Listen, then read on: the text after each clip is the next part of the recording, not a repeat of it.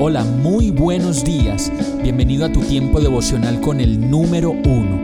Qué alegría saludarte con la certeza de que Dios está obrando en tu vida su perfecta y buena voluntad, ya sea porque estás aprendiendo de un momento difícil o porque estás disfrutando de su amor a plenitud con paz y tranquilidad. Llegó la hora de tomar tu Biblia, pues de seguro Dios te va a hablar, te va a reconfortar y lo mejor de todo, te va a dar las respuestas que estabas buscando. ¿Qué esperas? Vamos, súbete de una vez en este pequeño pero eterno vuelo devocional con destino al cielo. Y el mensaje de hoy se llama Evítala. Génesis 39:10 dice, día tras día, ella seguía presionando a José pero él se negaba a acostarse con ella y la evitaba tanto como podía. La historia cuenta que José trabajaba en un palacio, donde la esposa de su jefe, un señor llamado Potifar, lo acosaba y lo acosaba permanentemente, no hacía más que enviarle fotos insinuantes por WhatsApp, mensajitos y mensajitos que no hacían más que sugerirle que se escaparan un fin de semana, que lo deseaba mucho y que quería acostarse con él.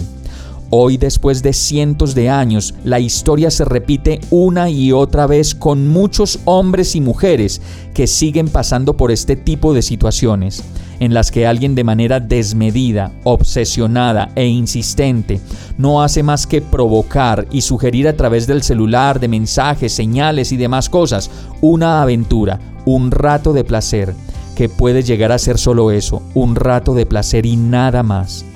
Mientras tanto, también hoy en día podemos ver hombres y mujeres llenos de convicción y carácter que ante cualquier provocación no van a caer rendidos ante la tensión de un momento de placer, pues saben que más allá de eso está primero su hogar, sus hijos, la fidelidad a ese amigo que nos dio trabajo, a ese jefe que no merece ser traicionado. Está primero nuestra imagen, nuestra seguridad, nuestra tranquilidad y una conciencia limpia por haber hecho las cosas de la manera más adecuada.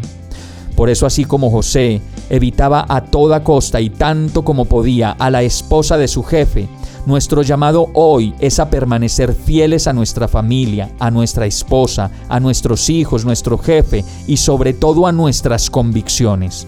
Por eso si es necesario, evítala, evítalo, sácalo de tus contactos, bloquéalo, cambia de trabajo, cambia de ciudad, haz lo que sea necesario para no caer, pues las consecuencias pueden ser irreversibles. Vamos a orar.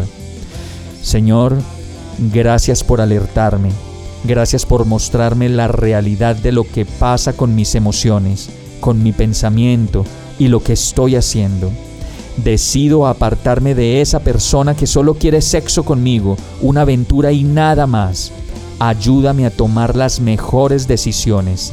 Lléname de ti y ayúdame a tomar la distancia que necesito. Yo te lo pido, en el nombre de Jesús. Amén. Hemos llegado al final de este tiempo con el número uno no te detengas, sigue meditando durante todo tu día en Dios, descansa en Él, suelta los remos y déjate llevar por el viento suave y apacible de su Santo Espíritu. Solo compártelo con quien lo necesite y ames. Hoy, de la mano de Dios, todo será un gran día.